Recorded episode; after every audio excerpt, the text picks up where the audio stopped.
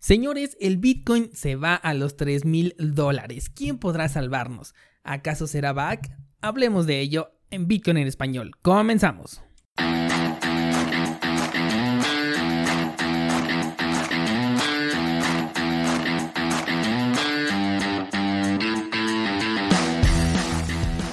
Nadie puede frenar el avance de la tecnología. Es tan constante que llega un punto en el que se convierte en toda una revolución, de la que si no eres parte puedes llegar a ser víctima.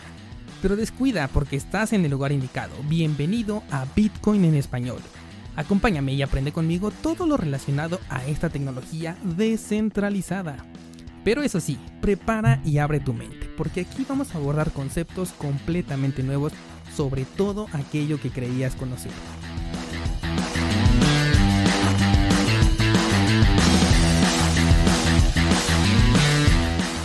Aquí te traemos los conceptos necesarios para comprender esta nueva tecnología, abordaremos los fundamentales que sustentan el increíble potencial que tiene y por último te diremos qué funciones prácticas tiene y cómo las puedes aplicar en tu vida. Yo soy Dani Vargas, entusiasta tecnológico, ponte cómodo porque comenzamos.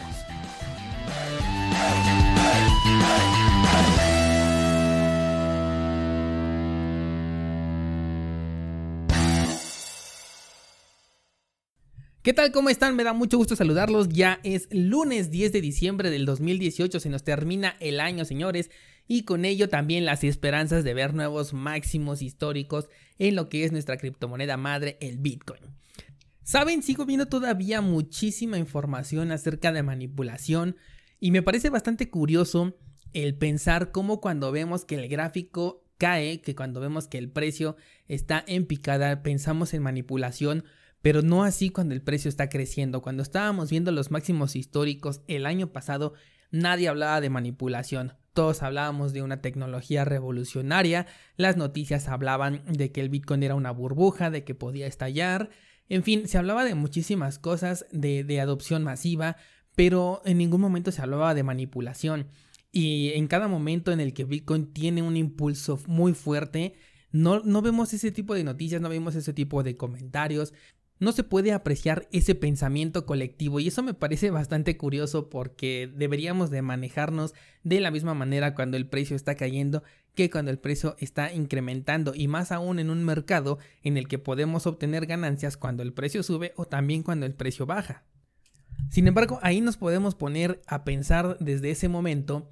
cómo nuestra mentalidad está diseñada totalmente para pensar que ganar es incrementar, que es cuando el precio va subiendo porque, por ejemplo, yo veo muchas personas que están comprando y dicen voy a hacer hold hasta que se vayan nuevos máximos históricos. Pero no veo personas que hayan dicho, ah, yo hice hold a los 15 mil y sigo esperando que baje hasta los mil porque yo sigo ganando. Y en cambio hay personas que sí lo han hecho porque aunque tengamos precios altos, hemos tenido todavía en short 20 mil bitcoins que se encuentran ya dentro del mercado en short. Por eso yo les he manejado como muy importante que siempre tengan a la vista el gráfico de los short, porque por ejemplo en este momento a la hora de grabar este video tenemos 42.389 bitcoins que se están jugando en short. Estoy prácticamente convencido de que para el momento en el que escuches este episodio ya van a haber liquidado una gran cantidad de estos bitcoins que se encuentran ahorita en short si esto es así, bueno, pues este episodio que yo estoy grabando desde días antes quedará como evidencia de que efectivamente, bueno, pues se ha estado dando seguimiento a estos shorts. De hecho, se los he compartido a través de las redes sociales en el grupo de Bitcoin en español, en Facebook y también en mi Twitter, Dani M. Vargas. Se los he estado compartiendo para que también lo tengan ustedes muy presente. Y yo creo que estos eh, shorts ya no los vamos a encontrar para el día lunes que ya estemos escuchando este episodio porque en relación a lo que es su histórico ya se encuentran incluso sobrepasados de los niveles a los que han llegado. Sin embargo, aquí nos vamos mucho a uno de los episodios que apenas pudimos escuchar, en donde les hablé de si eres un carbón o eres un diamante. La presión que está ejerciendo esta persona o este grupo de personas para poder comprar Bitcoin a precios muy muy bajos es bastante fuerte. Por lo tanto, estos shorts podrían todavía seguir incrementando, podrían llegar a nuevos máximos todavía históricos, por así llamarlo, dentro del gráfico de, eh, de los shorts en Bitcoin. y provocar que el precio se derrumbe todavía un poco más. Sin embargo, aquí estaría algo bien interesante porque la oferta es la que va a definir si realmente el precio va a poder volver a subir. Porque si a este momento ya vimos que las personas no han querido vender una gran cantidad de criptomonedas en el rango de los 4 mil dólares, los 3.900, 3.500, pues muchísimo menos los van a querer vender a precios como 2.500 o menos. Estas personas ya están completamente convencidas, al menos la mayoría de ellas, de que el precio tarde o temprano tiene que recuperarse. Seguramente son personas que ya tienen una reserva adicional en efectivo o en dinero fiat y no están a expensas de lo que suceda con el mercado de las criptomonedas, en este caso con el Bitcoin. Por lo tanto, de llegar a este nivel nos podríamos poner a pensar en un escenario un poco más retardado, un escenario similar a lo que vimos del 2014 al 2017. No me estoy refiriendo a que justamente se tarde dos o tres años, sin embargo sí podríamos estar lateralizando en un periodo de precios muy bajos a partir de los 1.500 dólares hasta los 3.500, incluso 4.000 pero ese podría ser el rango en el que nos estaríamos desenvolviendo durante a lo mejor algún tiempo. Esto debido a que las personas que realmente compraron un poco más alto no van a querer afrontar esa pérdida, van a querer conservar sus criptomonedas y únicamente podríamos estar participando dentro del mercado activo las personas que nos podemos considerar como manos débiles. Ya hemos hablado mucho de estos términos, así que debes de estar identificado completamente con lo que estoy diciendo. Al estar participando únicamente las manos débiles, estaríamos observando movimientos muy muy pequeños y por supuesto que los grandes inversionistas estarían monitoreando constantemente lo que esté sucediendo en el mercado para que cuando se encuentre esta persona que se descuide, que tenga una emergencia o que definitivamente se haya desesperado y quiera vender sus bitcoins que compraron mucho más caros a un precio más barato, pues estas personas lo van a aprovechar y se van a hacer con ellos. Podemos ver todavía en el order flow cómo existen órdenes de compra hasta los 3.000 dólares, los 3.100 e incluso he podido ver algunas órdenes a los 2.900, órdenes que superan los 100 bitcoins, incluso he visto órdenes a los 3.000 dólares como de 1.500 bitcoin, 1.800 bitcoin, por ahí llegué a ver dos o tres órdenes, entonces todavía se encuentra ahí alguna parte de demanda que quiere comprar esos bitcoin, el punto va a ser si realmente existen personas que quieran venderlo a ese nivel. Yo en lo personal, aunque me encuentro en este momento en negativo con las inversiones que yo tengo, no pienso venderla definitivamente hasta que se recupere el mercado o mínimo hasta que me genere un break even. Y esto eh, si yo llego a ver efectivamente que después de ese break even que yo pueda tener, el mercado vuelva a tener alguna devolución, entonces yo afrontaría ese monto de inversión congelado porque tampoco estaría perdiendo, sino simplemente lo habría tenido retenido durante todo este tiempo hasta que me lleve a un punto de break even y de ahí, bueno, pues esperar nuevamente un punto importante para poder realizar mi nueva compra. Por lo tanto, suena un poco lógico que tengamos a lo mejor algún repunte, algún eh, movimiento alcista nuevamente hacia los 5 mil dólares. Probablemente incluso ya sucedió para el momento en el que estés escuchando este episodio. Pero la diferencia es que en este momento ya muchas personas se encuentran preparadas, por lo cual muchos van a querer vender y efectivamente las ballenas van a querer comprar todos esos bitcoins que tú vas a estar vendiendo porque sin duda alguna lo van a volver a regresar a niveles más bajos. Simplemente se buscará una liquidez en el mercado, se buscará que esas personas que han eh, retenido ya sus criptomonedas durante algún tiempo pues puedan nuevamente recuperar ese dinero o al menos tener una confianza de que va a subir nuevamente y entonces todas aquellas personas incautas que no se encuentren preparadas vuelvan a invertir en el mercado cuando todavía no se encuentra preparado para un verdadero rally alcista. Con respecto a esta semana, bueno, pues tuvimos un movimiento bajista, únicamente un día tuvimos un poco de indecisión en el mercado, pero finalmente el precio logró romper el mínimo anterior que ya había marcado la semana pasada, llevándonos hasta el área de los 3.277 dólares. En este momento se encuentra el precio en los 3.528, no hemos tenido una recuperación importante. Yo esperaba eh, ver una vela martillo aquí formarse para poder tener un indicio de lo que podría ser a lo mejor un rebote, un, un movimiento importante a la alza. Sin embargo, no se dio, tenemos una vela común, una vela doji que todavía nos muestra un completo grado de indecisión Sin embargo, lo que me motiva a ver un movimiento alcista viene siendo estos shorts, esta gráfica de shorts que está eh, en mi punto de vista personal bastante ya extendida. Ya tenemos muchísimos shorts dentro del mercado. Nunca habíamos llegado a tener tantos bitcoins shorteados dentro de este gráfico. Por lo cual tarde o temprano tienen que liquidar esas posiciones para tomar ganancias y obviamente al liquidar esas posiciones, al liberar esas ventas, pues se tiene que liquidar con una operación contraria que viene siendo una compra, lo cual nos daría como resultado un movimiento alcista. ¿Cuándo suceda esto? No lo sabemos, yo tengo una expectativa para lo que es esta semana, pero esto podría extenderse por ejemplo hasta enero o incluso todo el primer trimestre del 2019, eso no lo sabemos. Sin embargo, por ejemplo, algunos apuntan a que podría ser en enero por la misma motivación de que el proyecto de BACT se ha retrasado para lo que es el mes de enero del 2019. De este proyecto ya hablamos un poco en el episodio pasado, si no me equivoco, al final, sin embargo han hecho varias preguntas y cada vez se ha hecho un poco más grande la especulación que hay con respecto a este proyecto. Básicamente es una asociación entre Microsoft, entre Starbucks y la Bolsa de Valores de Nueva York, la cual pretende facilitar la compra, venta, distribución y comercialización con criptomonedas, en este caso con lo que es el Bitcoin.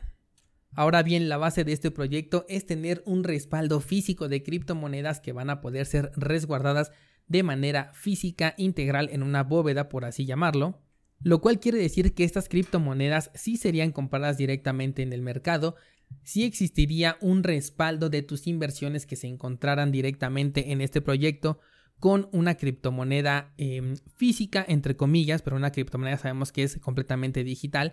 Pero me refiero a que este proyecto sí tiene contemplado comprar estas criptomonedas para respaldar las inversiones de todas aquellas personas que quieran participar dentro del mismo. Por lo tanto, esta empresa respaldaría en físico, ahora sí, sus criptomonedas. Esto lo pueden hacer a través de carteras físicas como lo que son el Trezor y el Ledger Nano o también en una cartera completamente de papel. Tú puedes imprimir tu cartera en una hoja de papel y ahí la puedes resguardar durante el tiempo que tú consideres y como se encuentra fuera de línea pues está completamente segura contra eh, ataques cibernéticos, ataques que les puedan realizar directamente a las casas de cambio, a las carteras digitales o incluso a las carteras que tú puedas tener dentro de tu computadora de manera descargada por el riesgo de que tu computadora se encuentre comprometida si no tiene la seguridad necesaria para mantener la custodia de estas criptomonedas. Entonces, para evitar todo esto, este proyecto planea eh, ya sea imprimir a lo mejor sus carteras en papel o bien respaldarlo en alguno de estas carteras físicas que se pueden conseguir de manera muy sencilla en internet a través de sus proveedores oficiales. Entonces ya habíamos comentado un poquito de esto, pero bueno, este tema ya es dedicado específicamente a este proyecto en donde eh, mucha gente está esperando esta gran compra, este gran respaldo que va a tener lo que es BACT para ver un incremento en los precios y como este proyecto se estuvo retrasando primero de noviembre, ahora para diciembre y después para lo que es el mes de enero, pues se especula que en ese momento se va a obtener el rally que todos estamos esperando para alcanzar los nuevos máximos. Sin embargo, ya expresé que la opinión que yo tengo al respecto es que de este proyecto ser completamente cierto, de ser viable y de ya estar autorizado, porque obviamente las personas que están detrás del proyecto y que se encuentran involucradas pues ya tienen una conciencia más sólida sobre el futuro del proyecto. Entonces yo consideraría que BACT ya tiene sus criptomonedas compradas o que está aprovechando en este momento para comprar, incluso puede ser esa mano fuerte que estamos viendo dentro del mercado que nos está impulsando hacia precios más y más bajos cada vez para poder ellos comprar a precios muchísimo más económicos, si no es que ya tienen prácticamente el 100% de la capitalización que necesitan para conseguir su proyecto. Ya hemos hablado también de que se pueden comprar a través de OTC, que significa eh, fuera del mercado, de esta manera no afectan a la cotización misma de la criptomoneda, pueden seguir comprando a precios más bajos otras cantidades, sin embargo a lo mejor su golpe más fuerte lo pudieron haber comprado por fuera del mercado, ellos pueden estar ya teniendo esas criptomonedas en su poder para poder efectuar con eficacia la salida de su proyecto ya en enero. Sin embargo, algo bien importante que ya todos los que escuchan el podcast de Bitcoin en español deben estar maquinando en sus cabezas en este momento es que el método Wyckoff nos ha indicado que todo movimiento fuerte alcista o bajista viene precedido por una noticia. Esta noticia puede ser buena, puede ser mala, puede ser verdadera o puede ser falsa, pero simplemente se le va a adjudicar la responsabilidad del movimiento a esta noticia, aunque no sea efectivamente la razón del por qué se esté dando. Entonces podría llegar a tener sentido de que en el mes de enero, a pesar de que BAC ya tenga toda su reserva de criptomonedas, a pesar de que la siga comprando probablemente en este momento, puede ser que en el mes de enero se anuncie que efectivamente BAC ya va a ser lanzado, que sea aprobado y que además esto impulse un poco a lo que es la SEC para aceptar esos ETFs de Bitcoin de los que también ya hemos hablado y que seguramente sí les va a, a dar un pequeño impulso para que puedan ser aceptados. Entonces en conjunto todo esto sí podría provocar ese rally alcista,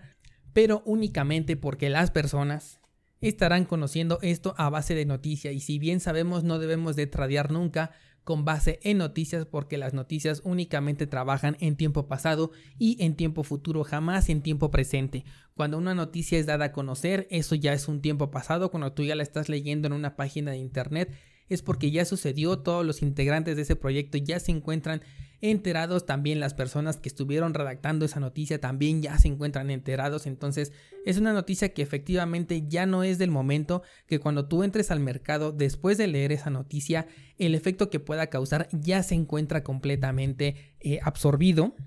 y por otro lado tenemos las noticias como en este momento, noticias hacia futuro, noticias en donde nos dicen eh, se está planeando una cierta asociación, se está planeando que cierta criptomoneda sea listada, por ejemplo, en Coinbase, que ahorita acaba de decir que quiere listar 30 criptomonedas y de las cuales muchas de ellas ni siquiera tienen algún propósito o sentido, pero bueno, el punto es que aquí esta noticia puede ser falsa todavía porque puede únicamente ser un rumor, puede nunca confirmarse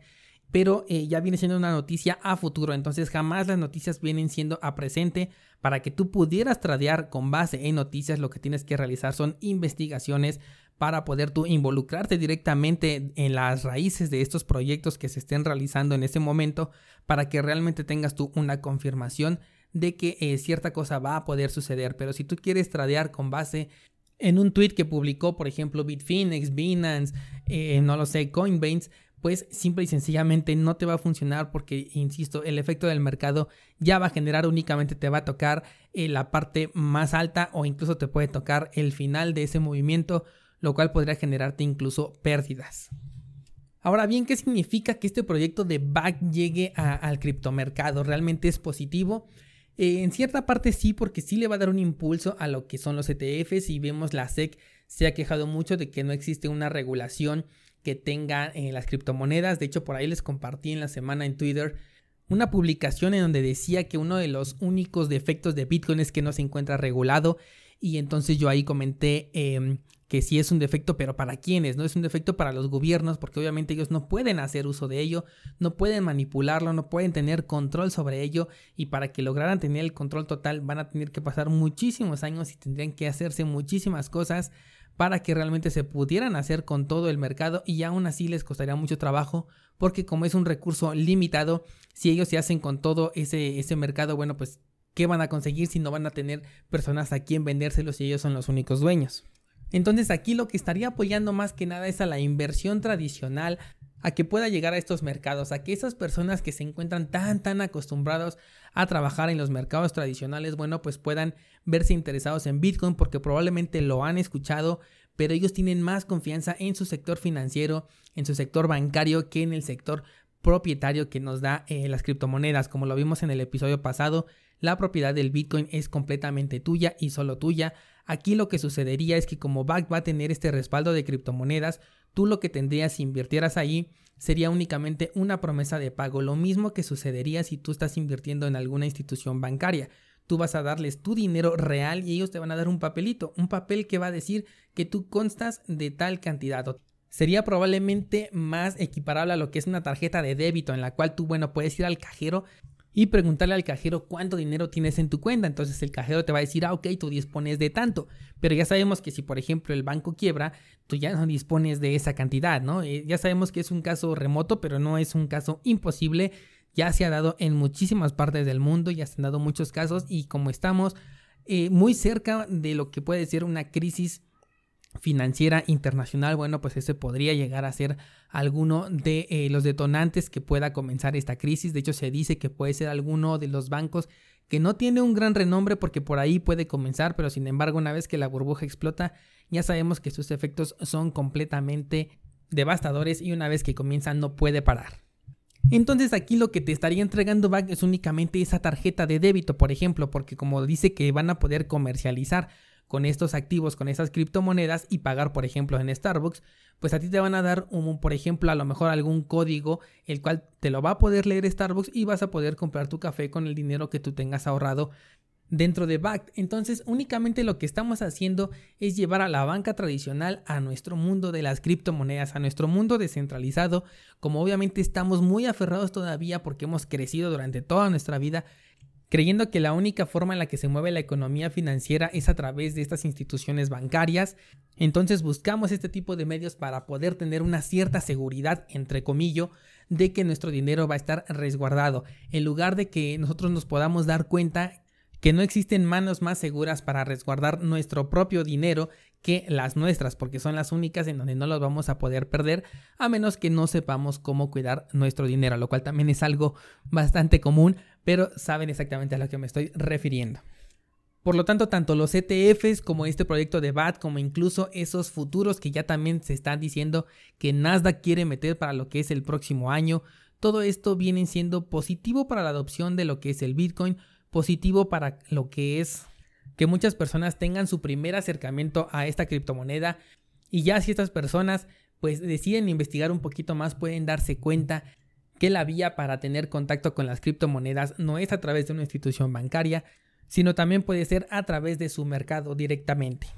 Con la ventaja de que realmente van a poseer esas criptomonedas y no van a tener únicamente un papel que sea una promesa de pago o un plástico como una tarjeta de débito que sea una promesa de que una institución dice que tiene guardado cierto dinero tuyo, pero que tú físicamente no lo tienes.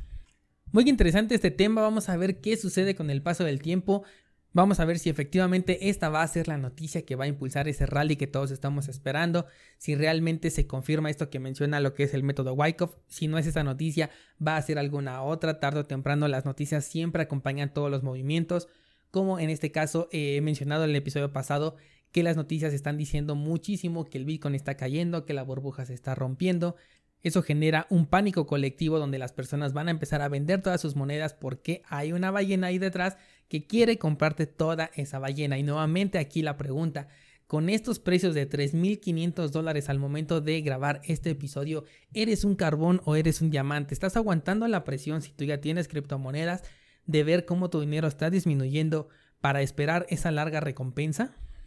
¿O te vas a rendir y le vas a vender a estas grandes ballenas tu dinero permitiéndoles a ellos hacerse más ricos y tú únicamente absorbiendo las pérdidas de lo que pudiste haber invertido. Cuéntame en los comentarios de las plataformas que así lo permitan, qué es lo que estás haciendo, dime si eres un carbón, si eres un diamante, si te atacan esas ganas de querer vender tus criptomonedas al ver cómo el mercado se encuentra en picada, si te pasa por la mente que este es el crash financiero de las criptomonedas y van a llegar a desaparecer, que realmente la burbuja se rompió, cuéntame cuál es tu sentimiento acerca del mercado de las criptomonedas en este momento de mínimos históricos dentro del año. Nos escuchamos en el próximo episodio, yo soy Dani Vargas, muchas gracias y hasta luego.